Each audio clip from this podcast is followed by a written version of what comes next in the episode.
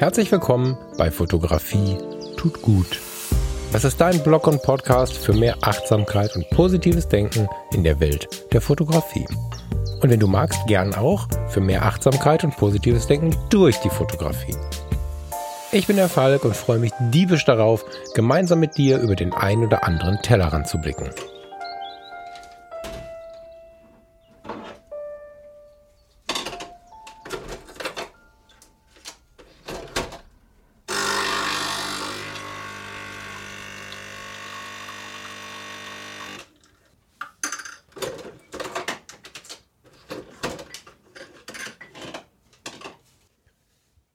Der Kaffeekenner hat es erkannt.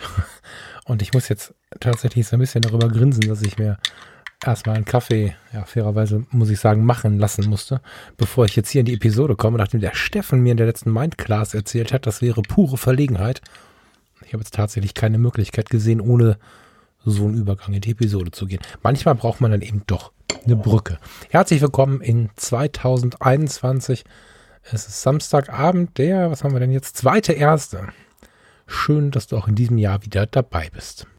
Ich hatte mir ja vorgenommen, am Weihnachtstag beziehungsweise heute direkt nach dem Neujahrstag nicht ganz so lange hier in diesem Mikrofon zu sprechen und deswegen habe ich mir überlegt, ich schaue mich mal ein bisschen um, was so die lautesten Fragen in den letzten Tagen und Wochen waren, weil die Zeit um Dezember und Januar ja doch eine super, super spannende Zeit ist und habe mal so ein bisschen durch meine E-Mails und durch meine Nachrichten geblättert. Vielen Dank nochmal für alles, was hier so über die Zeit reinkommt. Äh, ach so, ich habe übrigens jetzt einen Twitter-Account. Wenn jemand von euch Lust hat, äh, Falk Frasser, at Falk Frasser, vielleicht kann ich da ja nochmal über die 200 Follower kommen. Ich habe mir vorgenommen, in 2021 diese für mich dann immer noch etwas äh, undurchsichtige Welt ein bisschen besser zu verstehen eure Fragen. Ich habe mir vier, vier Dinge aufgeschrieben, die mir tatsächlich aufgefallen sind, die jetzt sich seit Dezember bis in den Januar wieder sehr, sehr viel, ja, tatsächlich wiederholt haben. Ähm, die Frage nach dem fotografischen Stil, da habe ich ja schon mal eine ganze Episode zugemacht, wurde wieder lauter. Die Frage nach dem richtigen Kamerasystem, was passt zu mir, wurde wieder lauter. Die Frage nach dem Job, was mache ich 2021, wozu bin ich da, ist es gut, was ich mache, bin ich gut und so weiter. Und die Frage, Falk, wie bist du so locker geblieben in 2020? Kommt vor allen Dingen von Künstlern, die ja dann doch, Künstlern und Fotografen muss man sagen, die ja dann doch in 2020, zumindest wenn sie das hauptberuflich machen, nicht nur in der Sorge vor dem Virus, sondern so ganz allgemein und wirtschaftlich in Schieflage geraten sind. Mm, das sind vier Punkte, die äh, möchte ich kurz beantworten, weil ich glaube, dass sie tatsächlich ein bisschen weiterhelfen können. Es ist Samstagabend, das ist ungewöhnlich. Eigentlich bin ich ja häufig schon vormittags oder mittags am Start hier. Ist jetzt so gekommen. Ich ähm, finde den Modus aber auch ganz schön, am späten Abend aufzunehmen. Es ist 22.30 Uhr. Der Tag ist soweit gelaufen und jetzt im Winter ist ja schon viele Stunden dunkel. Jetzt gerade noch so den letzten Kaffee habe ich vor der Nase. Dann wartet hier noch ein Glas Whisky und dann sollte das Ding hier auch im Kasten sein. Ich habe mir diese vier Fragen ausgesucht, nicht nur weil sie die lautesten waren, sondern weil mir aufgefallen ist, dass sie alle die gleiche Antwort bekommen. Sicherlich äh, muss man hier und da so ein bisschen dezidierter darauf eingehen, aber am Ende ist die Antwort vermutlich die gleiche. Es ist so, dass ich der festen Überzeugung bin, dass wir ein Warum, eine Denke brauchen, warum und wie wir unseren Tag gestalten. Also einfach nur aufstehen und zur Arbeit gehen und von der Arbeit kommen und Einkäufe erledigen und Freunde treffen und mit oder für oder auch alleine kochen, Netflix, schlafen. Das ist, da bin ich mir ziemlich sicher, nicht sonderlich gesund.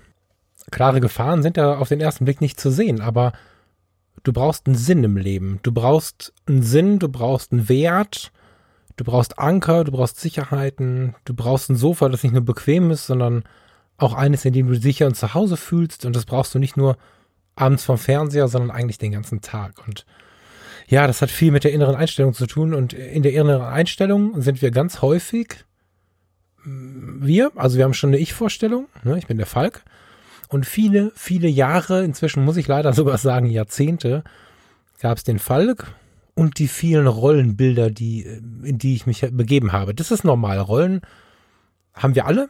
Ich bin Sohn, ich bin Partner, ich bin Freund, ich bin Geschäftspartner, ich bin Mentor, ich bin Fotograf, ich bin Podcaster, ich bin alles Mögliche.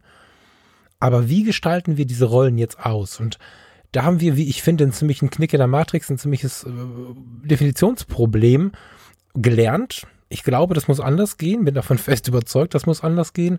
Es reicht nicht zu sagen, pass auf, jetzt bin ich der Falk und wenn ich jetzt in meinen Beruf gehe, dann muss ich diese und jene und solche Eigenschaften wegschieben und wenn ich dann zu meiner Mutter fahre, dann muss ich diese, jene und welche Eigenschaften und ähm, Arten und Weisen wegschieben.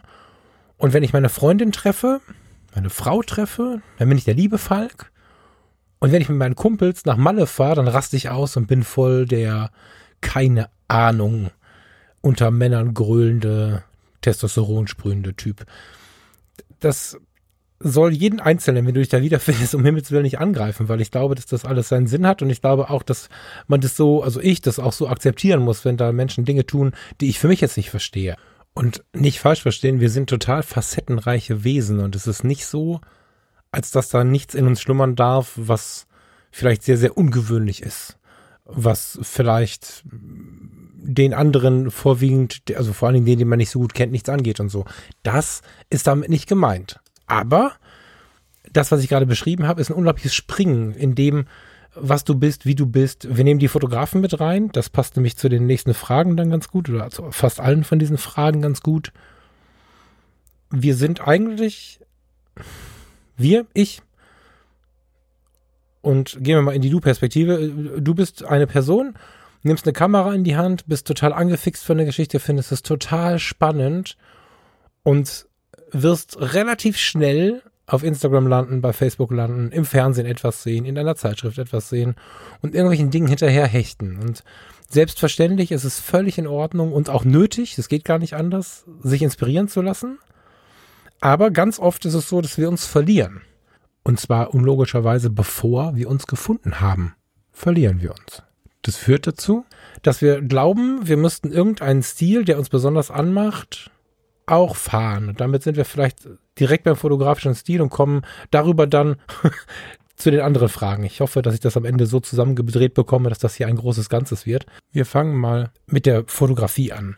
Du hast deine Art zu leben, deine Art zu sein. Du hörst die Musik, die du magst. Hoffentlich zumindest, wenn du alleine bist. Idealerweise auch vor anderen. Ich habe nicht immer der Welt erzählt, dass ich neben keine Ahnung, Children of Bodom und Metallica auch Reinhard May höre und dass ich, äh, keine Ahnung, wenn ich über sieben Brücken höre, mir eine Träne ins Auge kommt oder so. Also ich habe eine ganze Zeit den Menschen das vermittelt, was sie gerade hören wollten. Ja, es war, also waren halt die coolen Dinge und das dazwischen aber pur mich maximal reizt mit dem einen oder anderen Lied, habe ich nie einem erzählt, weil ist ja peinlich. So. Das ist genau das Problem. Wir haben mehrere Leben und wenn wir es schaffen, dieses innere Leben, was wir sonst für geheim halten, nach außen zu tragen, dann sind alle Fragen schon beantwortet. In der Fotografie heißt das, wenn wir es schaffen, wirklich herauszufinden, was ist das, was mich ausmacht, was ist das, was mich wirklich anmacht. Das kann eine sehr lange Suche sein. Aber dann sind wir ganz nah dran, dann haben wir unseren Stil gefunden. Ich habe auch in frühen Jahren, auch so nach der Jahrtausendwende, schon ein paar Mal gehört, oh, das ist ein echter Falk, das ist typisch und so. Das war aber noch nicht so richtig meins. Das war so meine emotionale Herangehensweise, die man vielleicht gesehen hat oder die Connection zu den Menschen, den ich da fotografiert habe, die man daraus gesehen hat oder so. Aber das war nicht ein klar greifbarer Stil. Und diese Stilfrage, dieser fotografische Stil, ich sage ganz gerne, diese fotografische Identität, da ist ja oft die Frage, wie finde ich das? Und ich habe so viele Jahre rumgesucht und die ganze Zeit gedacht, naja, so einen richtigen Stil gibt's den. Ich weiß, dass ich zur, ähm, ich muss nicht mehr überlegen, 2005 rum, mhm. hatte ich einen Satz auf meiner Homepage, der beschrieb so ein bisschen, äh, manchmal sind meine Fotos schwarz-weiß, mal sind sie farbig, mal haben sie einen analogen Filter und mal nicht, mal sind sie farbreduziert und mal sehr bunt. Sie sind halt so unterschiedlich wie die Stimmungen und Tage meines Lebens. Das war ein sehr gedankenschwerer Satz irgendwie und der hat mir auch wirklich durch die Jahre geholfen und der entsprach in diesen Jahren auch der Realität, weil wenn ich sage, mach genau das, was dich gerade ausmacht und du findest deinen Stil gerade nicht, dann ist es ja das, was dich ausmacht fotografisch. Dann fotografier halt heute schwarz-weiß, morgen bunt und tob dich einfach aus. Ist doch egal, was die anderen sagen. Wenn wir 13 Jahre alt sind und naja, ich hatte mein erstes Bier, ich weiß nicht, wie es dir geht, aber von mir aus auch 16 und 17, aber wenn wir dann das erste Mal so ein bisschen das Rebellieren beginnen, dann sind wir froh, wenn wir zwei verschiedenfarbige Schuhe anhaben und äh, ein Haarfärbemittel irgendwo gefunden haben. Und wir Fotografen schauen auf Instagram-Accounts mit einer Million Follower und sagen, oh Gott, ich kann doch nicht ein schwarz-weißes Bild nehmen, ein farbiges machen und was überhaupt ist mein Stil? Ich bin dafür, dass man sich total austobt. Das sage ich aber heute erst mit 42. Das ist nichts, was ich vor zehn Jahren hätte beantworten können. Ich glaube tatsächlich, so richtig manifestiert und verstanden habe ich meinen eigentlichen Stil 2019. Hm. 2018, 2019. Ja. Da habe ich gemerkt, dass ich immer und immer wieder, wie schon auch 10, 12, 14, immer wieder in tiefes Schwarz-Weiß gerate, immer wieder ein Korn drauflege. Wenn ich denn dann was Farbiges fotografiere, immer das ein bisschen ins Analoge ziehe und habe da so ein bisschen das gefunden, was vielleicht der eine oder andere, der meine Bilder kennt, heute als mein Stil beschreibt. Ich habe in Hamburg letztes, äh, also inzwischen muss ich ja sagen vorletztes Jahr, das erste Mal aus allertiefster Seele gesagt, okay, krass, das ist jetzt meins. Hab zwar auch zurückgeblickt, hatte im Jahr davor und zwei Jahre davor und so hatte auch immer wieder viele Strecken im Blick, die ich fotografiert habe, die genau so aussahen. Aber dass ich es wirklich für mich manifestiert habe, das war vor, ja, jetzt im vorletzten Jahr. Und das deckt sich äh, auch mit meiner Suche nach mir selbst. Ja, die ist sicherlich irgendwann, naja, äh, abgeschlossen ist die nicht. Abgeschlossen ist die irgendwann, äh, wenn ich nicht mehr da bin, wahrscheinlich. Aber irgendwann so in den Jahren 12, 14 hat die so ein bisschen Bodenhaftung erreicht, dass, dass ich das ernsthaft dann jetzt auch nach außen trage, dieses Thema auch. Und diese Bodenhaftung hat auch so ein bisschen dazu geführt, dass ich meinen Stil definieren konnte für mich. Dass ich ihn gefunden habe, dass ich mich gefunden habe. Das ist eins. Es trifft vermutlich nicht auf jeden Fotografen in seinem fotografischen Ausdruck ähm, zu. Das muss ich dazu sagen. Also ich fotografiere ja auch viel künstlerisch, viel on the run, viel Porträts, so. Wenn du jetzt zum Beispiel auch eine Leidenschaft von mir, die so nebenbei läuft, Naturfotografie machst, dokumentarische Fotografie machst, dann sieht das alles noch ein bisschen anders aus. Also wenn ich jetzt mit einem langen Teleobjektiv äh, Vögel fotografiere und da in meine totale Ruhe komme, dann macht mein, mein, mein tief schwarz-weiß da wenig Sinn. Das fühlt sich dann auch falsch an. Aber ich merke zum Beispiel, die meisten, die dieses Genre bedienen, fotografieren sehr, ja, farbrealistisch möchte ich das mal nennen. Das ist nicht so richtig meins. Ich muss auch da so wieder so ein bisschen was Analoges drüber legen und mache damit aber gar nicht, was die anderen machen. Das ist höchst selten in dieser Wildlife-Fotografie-Clique, die sich vielleicht auch noch so ein bisschen mit Nabu und Co. verbunden hat, da gucken die eher und denken, was macht der denn da? so. Und ich erlaube mir das aber. Und ich erlaube mir das auch, weil ich auch dafür Zuspruch brauchte. Ich brauchte da zum Beispiel Farina, die sagte, naja, mach halt. Also ich war kurz davor, das wieder zu löschen. Und sie sagt halt, nee, das ist halt deins. Und diesen Move zu machen, das halte ich für unglaublich wichtig, aber auch zu erkennen, wann es vielleicht eine Abwandlung bedarf oder vielleicht sogar einem ganzen Kurswechsel bedarf. Ja, ein großes Thema hier in diesem Kanal. Auch dann entspricht es ja uns selbst, wenn es aus uns herauskommt. Ich habe das gemerkt äh, auf unseren Reisen vor drei Jahren in der Karibik, letztes Jahr, äh, vorletztes Jahr, muss ich jetzt sagen, ähm, äh, also Mittelamerika und Karibik, das ist ja alles da eine Suppe.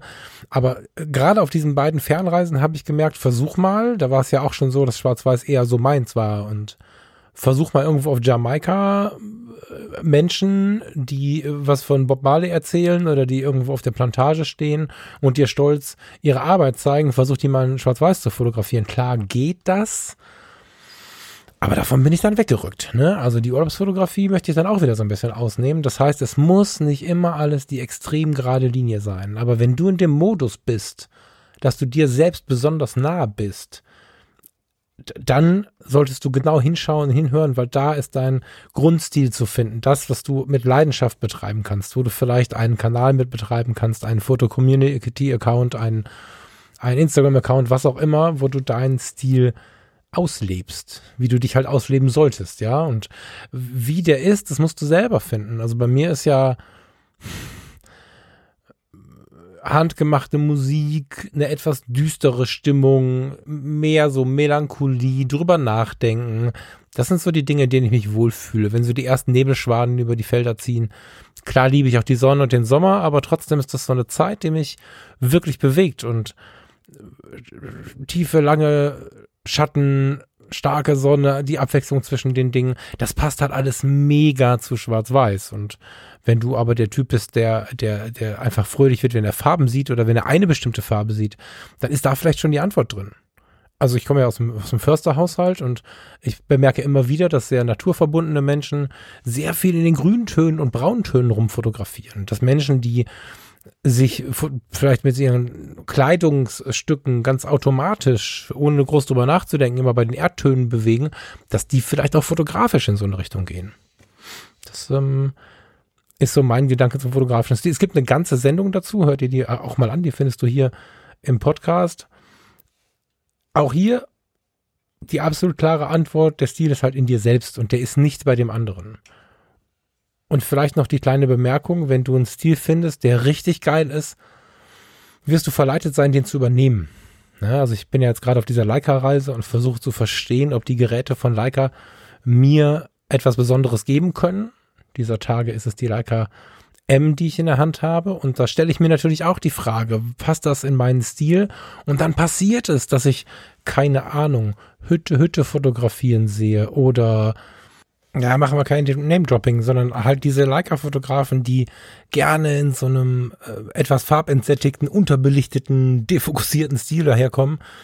Dann bin ich versucht und, und war ich jetzt auch viel versucht, diesen Stil absolut zu übernehmen und muss dann aber sagen, na, passt der immer so da rein oder möchte ich es einfach konsumieren?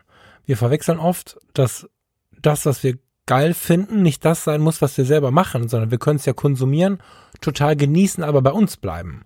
Und wenn wir Bock auf einen Ausflug haben, dann fotografieren wir halt so.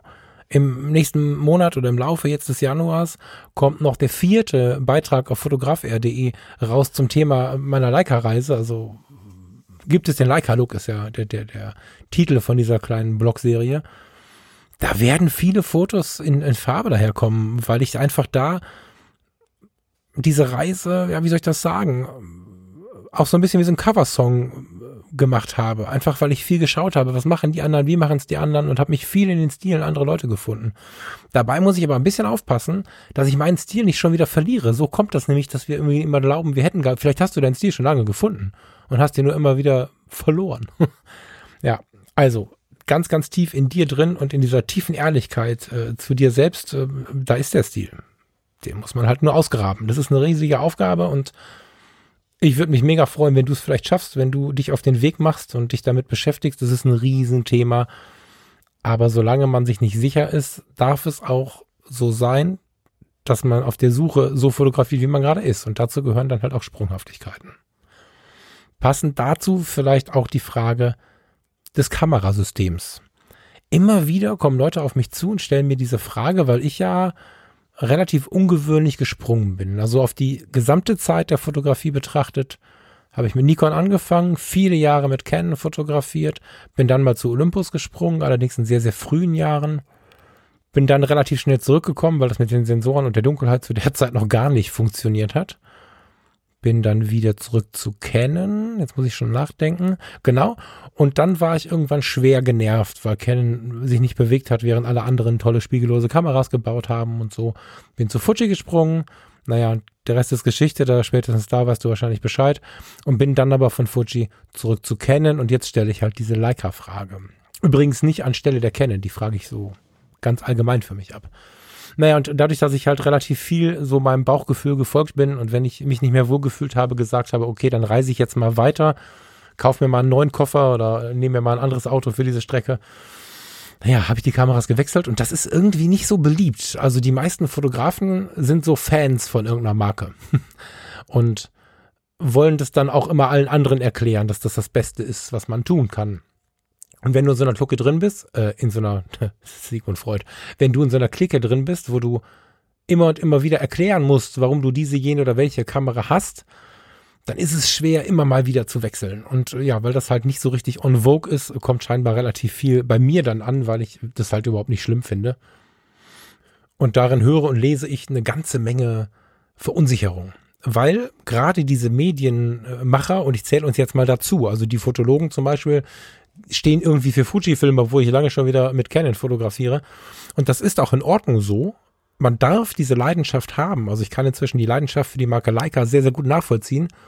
Die tiefe Leidenschaft von Thomas zu Fuji nicht so sehr, aber das ist ja einfach eine ganz persönliche Frage. Und wir haben das große Glück, dass wir so ein breites Portfolio an Kameraherstellern da draußen haben, die auch für sich jeweils nochmal so ein breites Portfolio an Kameras bereithalten, dass eigentlich für jeden Typ alles dabei ist. Oder sagen wir vielleicht sogar noch krasser, für jeden Typ in jeder Lebensphase alles dabei ist. Die Frage ist nur, auch da sind wir ehrlich zu uns. Brauchen wir jetzt eine Fuji, weil alle Fuji schreien?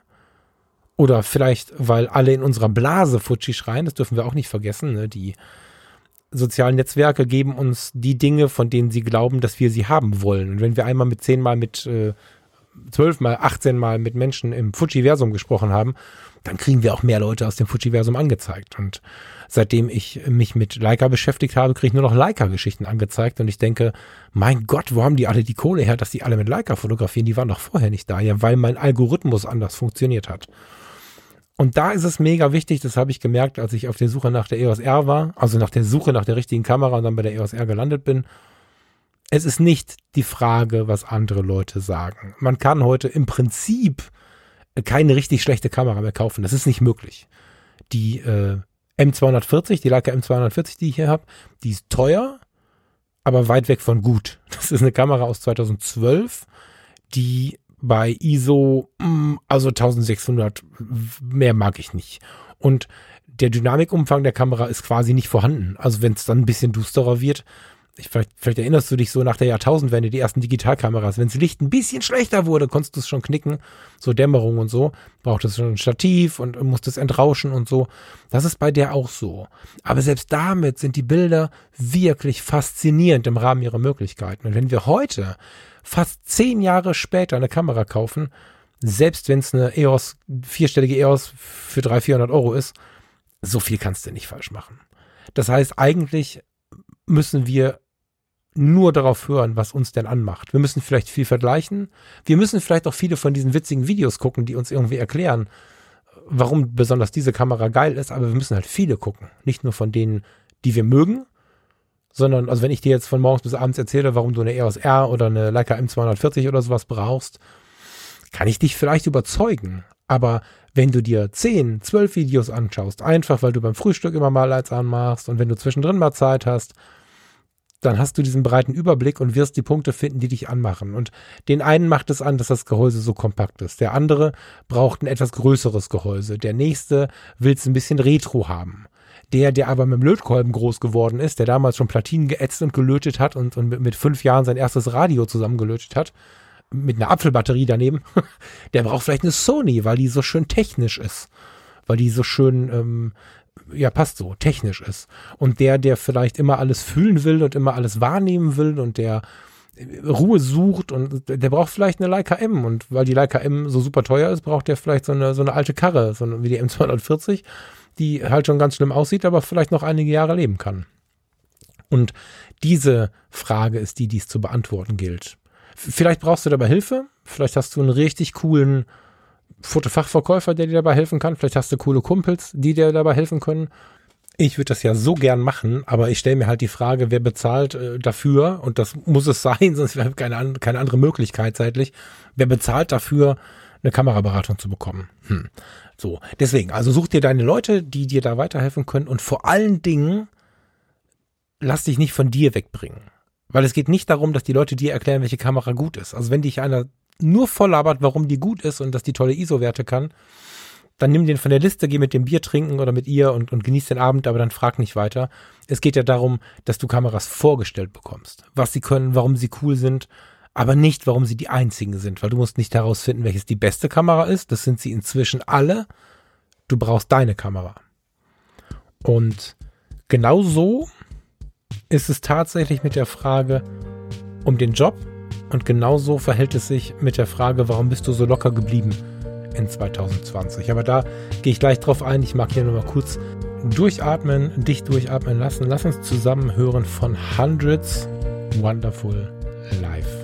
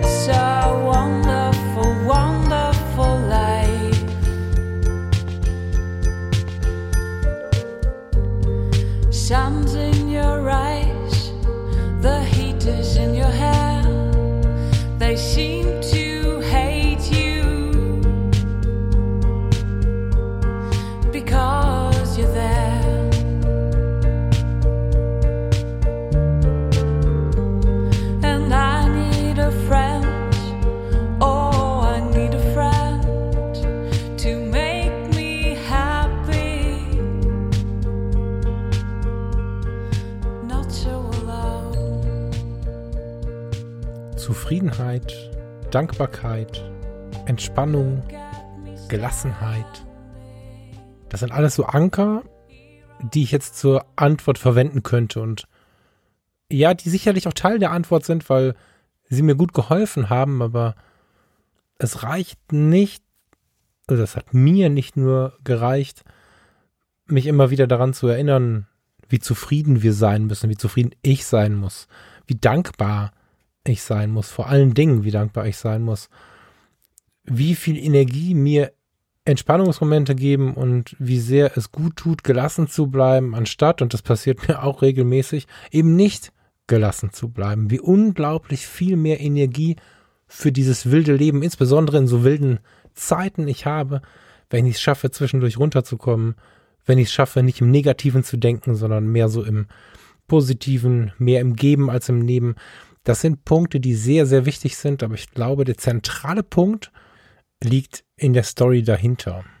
Und bei Story fällt mir ein, bevor ich darauf eingehe, dass die Sprache total wichtig ist. Also Sprache ist Programmierung und nicht nur von unserem Gegenüber, sondern auch von uns selbst. Ich habe gerade zum Beispiel einen Kardinalsfehler begangen. Ich weiß nicht, ob er dir vielleicht sogar aufgefallen ist.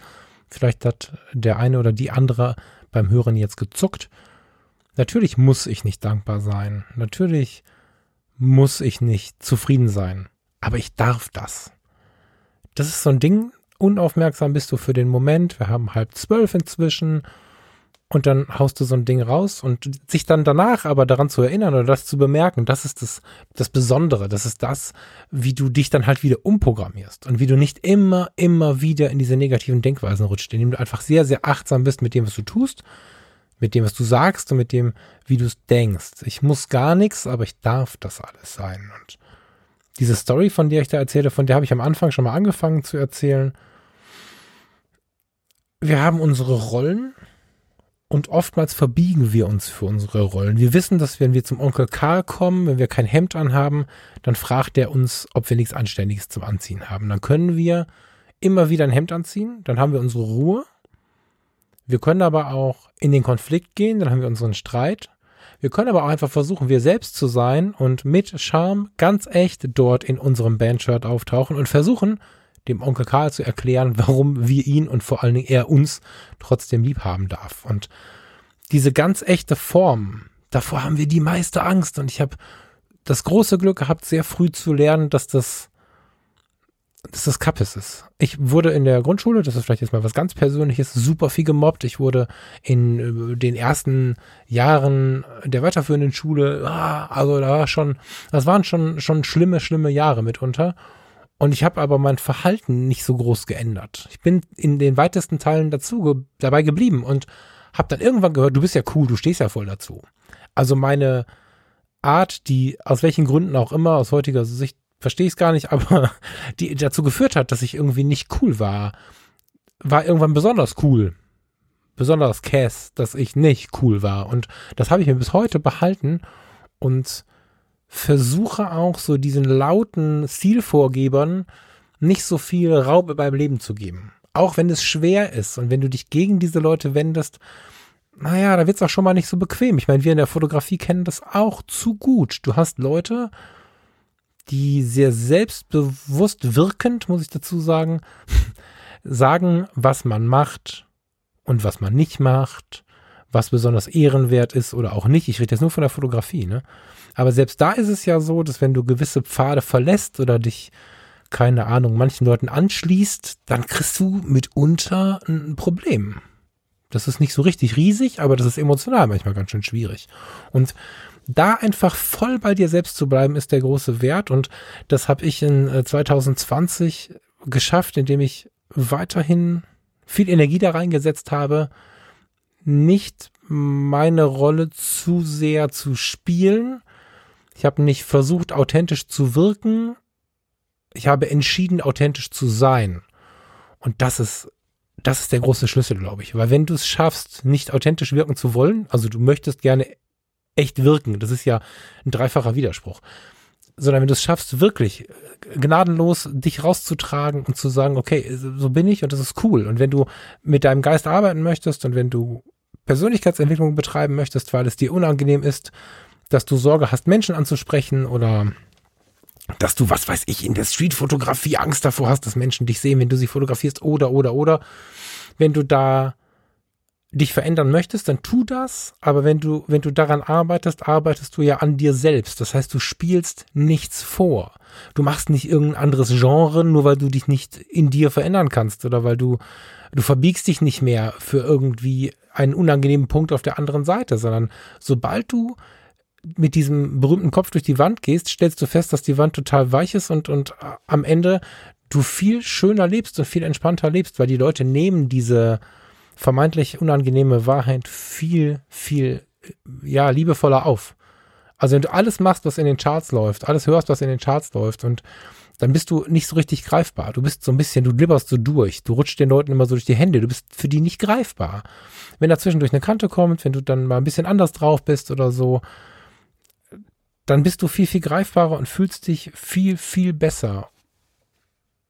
Und wenn du dich besser fühlst, dann wirst du anders angenommen. Und dieses Jahr 2020 war ja ein Jahr, was ja mir und dir vielleicht auch den kompletten Businessplan zerschossen hat und auch viele Ängste geweckt hat, viele schlimme, schlimme Befürchtungen sogar hat wahr werden lassen. Und in all dieser Zeit war es wichtig, eine Story zu finden, eine Denkweise zu finden, ein Mindset zu finden, dem ich äh, oder auch du, in dem wir alle nicht untergehen.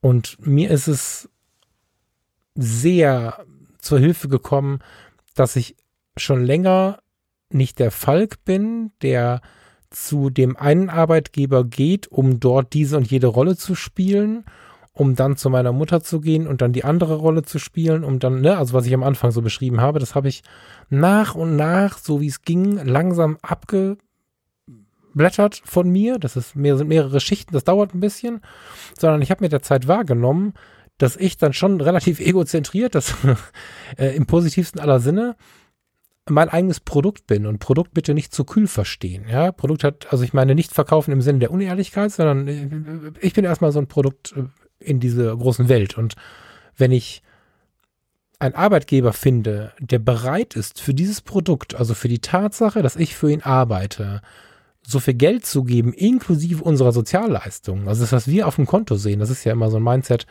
äh, Ding, äh, mal das Brutto anzuschauen, bewusst. Ne? Wir können ja viel darüber reden, wie wenig Geld wir bekommen. Wir dürfen aber auch dabei nicht vergessen, was das insgesamt für eine Summe ist, ja, mit den Sozialversicherungsabgaben, die dann hintenrum noch kommen. Da ist also jemand, äh, ein Arbeitgeber, ein Einzelner oder ein Unternehmen, Verantwortliche, die sich dafür entschieden haben, dass sie dir dafür dass du an diesen Ort gehst oder zu Hause für diese Firma arbeitest, diesen Betrag plus soziale Absicherung übergeben. Das heißt, du, dein Produkt, bist denen so viel wert, dass du für sie arbeitest. Dann, allein schon, wenn du es dir so gesagt hast in der Formulierung, gehst du schon ganz anders zur Arbeit. Du gehst nicht hin und sagst, guten Tag, ich bin der neue Kundenbetreuer, sondern du sagst, guten Tag, ich bin Falk und ich bin Ihr neuer Kundenbetreuer. Und dieser kleine Unterschied, dich als Person immer wieder mit reinzunehmen, macht unglaublich viel aus und macht vor allen Dingen in so schwierigen Jahren wie 2020 eins war, unglaublich viel aus, weil wenn du nicht so richtig weißt, kann ich meinen Job behalten? Wenn du nicht so richtig weißt, kann ich meine Selbstständigkeit behalten? Dann ist dein Fokus auf diesem Job, auf dieser Selbstständigkeit, aber nicht auf dir. Du selbst bleibst doch da, egal was passiert. Das ist so ein bisschen analog zu diesem Thema Ehrlichkeit, Einsamkeit, wer steht zu mir? Naja, einer steht immer zu mir, das bin ich selbst. Und das kannst du dir fotografisch, wie auch beruflich, wie auch in der Selbstständigkeit immer wieder aufrufen. Und das hat mich durch 2020 gebracht, dass du, wenn du an dir arbeitest, an deinem Produkt arbeitest. Und dass, wenn du zur Arbeit gehst, wo dich jemand angestellt hat, gehst du zu jemandem, der für dieses Produkt so viel Geld ausgibt. Und wenn du für eine Hochzeit gebucht wirst, dann bist du so viel wert, dass dir jemand dieses Geld gibt. Und in den meisten Fällen ist es nicht so, dass jemand nur das Foto haben will. Meistens, und das wissen gerade die Hochzeitsporträt- und Familienfotografen, meistens steckt da noch eine, wenn auch terminiert, also wenn auch eine vergängliche, aber eine gewisse emotionale Bindung dahinter, die da entsteht. Und die Menschen geben etwas für dich. Ich berate Menschen inzwischen. So hier im Podcast machen wir es auf so einer naja, auf so einer Schiene, wo ich glaube, dass wenn ich, wenn ich gebe, auch etwas bekomme. Ich glaube da fest daran und merke das auch jeden Tag aufs Neue, dass es gut ist, Dinge zu geben. Dafür ist der Podcast ein total schönes Mittel. Ich stelle mich jede Woche oder ich setze mich besser gesagt jede Woche eine Stunde anderthalb ans Mikrofon, habe davor eine Stunde anderthalb oder, ach Gott, ich will es gar nicht erzählen. Das, also viel zu lange mich mit irgendwas beschäftigt und dann bringe ich dir das mit. Und ich bin mir sehr, sehr sicher, dass diese investierte Zeit etwas zurück bringen wird und auch jetzt schon zurückbringt. Das sind Erfahrungen, das sind Menschen, die ich treffe, das sind Menschen, die ich kennenlerne, das sind Erfahrungen, die ich mache.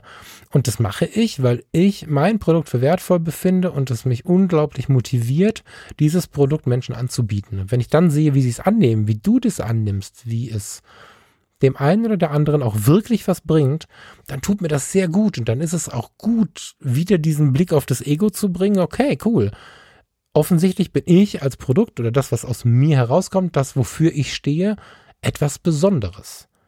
Das klingt jetzt auch für mich komisch, wenn ich sage, ich bin etwas Besonderes, aber eigentlich ist das so eine Affirmation, die uns wirklich durchs Leben tragen kann, weil niemand ist wie der andere. Niemand ist wie der andere. Und wenn du es schaffst, dir ab und zu, wie ich gerade, durch die Lippen zu zwängen, ich bin was Besonderes, dann wirst du auch verstehen, dass du dein eigenes Produkt bist. Und wenn du dein eigenes Produkt bist, dann hast du nicht mehr so viel Angst, deinen Job zu verlieren. Weil dann wirst du jemand anderes finden, der dieses Produkt kaufen möchte. Und wenn du feststellst, okay, krass, als Kundenbetreuer oder wie ich damals als Rettungsassistent, als Psychiatriepfleger ist vielleicht die Zeit vorbei. Das ist in Ordnung. Ja, alles hat seine Zeit. Da muss ich überlegen, was steckt denn da noch in mir? Und ja, es gibt relativ viele Programme, die dann sagen, was steckt in dir, was ist dein wahres Ich und so. Auch Teil meiner Arbeit, gar keine Frage. Aber lass uns mal nicht so viel darüber lästern, weil eigentlich ist das eine ganz zentrale Frage und dem einen steht ein Online-Kurs von einem 21-jährigen Mädel, welches das unter Umständen richtig gut macht, besser als so ein Gequatsche von so einem 42-jährigen wie mir. Und so findet jeder seinen Weg. Das kann auch mit einem Kumpel an der Bar sein. Ähm, so. Und die Frage ist tatsächlich, was steckt in dir? Und das klingt jetzt auf der einen Seite total einfach, auf der anderen Seite wahrscheinlich zum Haare raufen, aber das ist die Lösung. Sich einfach schon mal so ein bisschen selbst zu programmieren, wenn man aufsteht, wahrzunehmen, dass man etwas Besonderes ist, man jemand Besonderes ist, vielleicht mal Revue passieren zu lassen, was habe ich denn im Leben so alles getrieben, was habe ich denn an Jobs gemacht, was habe ich denn an Aufgaben innerhalb meiner Firma gemacht, was habe ich denn für Freunde getan, das wird ganz oft übersehen, was habe ich für Freunde getan, ist oft was, wo man denkt, ja, es war ja nur privat. Naja, aber unter Umständen ist es dann wiederum dein Job von morgen, das ist ein Teil von dir. Und es geht nicht immer nur darum, ob du jetzt äh, Kfz-Mechaniker, äh, Krankenschwester oder keine Ahnung was gelernt hast, sondern es geht im Kern um dich. Und durch 2020 gebracht hat mich neben Zufriedenheit, Dankbarkeit, Entspannung und Gelassenheit als Anker tatsächlich diese Sichtweise auf, oder diese etwas egozentrierte Sichtweise auf meine eigene Persönlichkeit, indem ich gesagt habe, okay, krass, darauf muss ich mich jetzt verlassen. Das ist das Einzige, auf das ich mich wirklich verlassen kann. Pandemie, es ist alles wild da draußen, aber ich bin ja da. Und solange ich da bin, kann ich versuchen, damit meine Produkte zu gestalten. Und ob wir jetzt wirklich von kühlen Produkten sprechen, um davon zu leben, keine Ahnung, kannst ja äh, Heuballen verkaufen. Ich, völlig bescheuertes Beispiel, aber du kannst ja irgendwas verkaufen. Das ist ja dann auch ein Produkt, was unter Umständen, wenn du mit Herz und Seele Verkäufer bist, durchaus auch aus dir selber herauskommt. Es muss ja nicht jeder wie ich seine tiefsten Produkte nehmen. Also ich nehme ja wirklich sehr, sehr viele intime Sachen und pack die aus und leg sie auf den Tisch und sag, guck mal, das habe ich für dich. Äh, andere zeigen es vielleicht nicht so gerne, aber ich würde dich damit gerne ein bisschen weiterbringen. Das muss es ja nicht sein. Du kannst ja auch obwohl du bis gestern Lehrer warst, sagen, okay, das äh, ertrage ich alles nicht mehr, aber ich schraube seit 20 Jahren an meinem alten BMW ab morgen meine Werkstatt auf. Ich kenne mich jetzt nicht so aus, ob du ohne Kfz-Mechanikerschein eine Werkstatt aufmachen kannst, aber im Großen und Ganzen finden sich da Mittel und Wege und dafür möchte ich Werbung machen und danke sehr für die Frage, weil in 2020 sicherlich viel passiert, viel Schlimmes auch passiert, aber es hat mich zumindest auch dazu gebracht, mir noch klarer zu werden, was so in mir steckt und ich stelle jetzt auch fest in den Nachrichten, die so reinkommen, dass Menschen, denen es ergangen ist wie mir, Beobachter haben, die dann nachfragen, was hast denn du da gemacht? Wieso bist denn du jetzt so entspannt und so? Und du, wenn du so ein Beobachter bist, hast die Möglichkeit, jetzt in 2021 mir zu folgen. Finde ich total gut. Ja, das ist alles. Vielen Dank. 40 Minuten, ich wollte nicht so lange reden, guck mal. Ich freue mich auf die nächste Woche, wünsche dir einen schönen Start in dieses Jahr und wie immer freue ich mich, wenn du dich auf Instagram ein bisschen an die Diskussionen unter dem Foto zu dieser Episode beteiligst und wenn du vielleicht auf Twitter mal vorbeischaust. Hab eine schöne Zeit und bis bald. Ciao, ciao.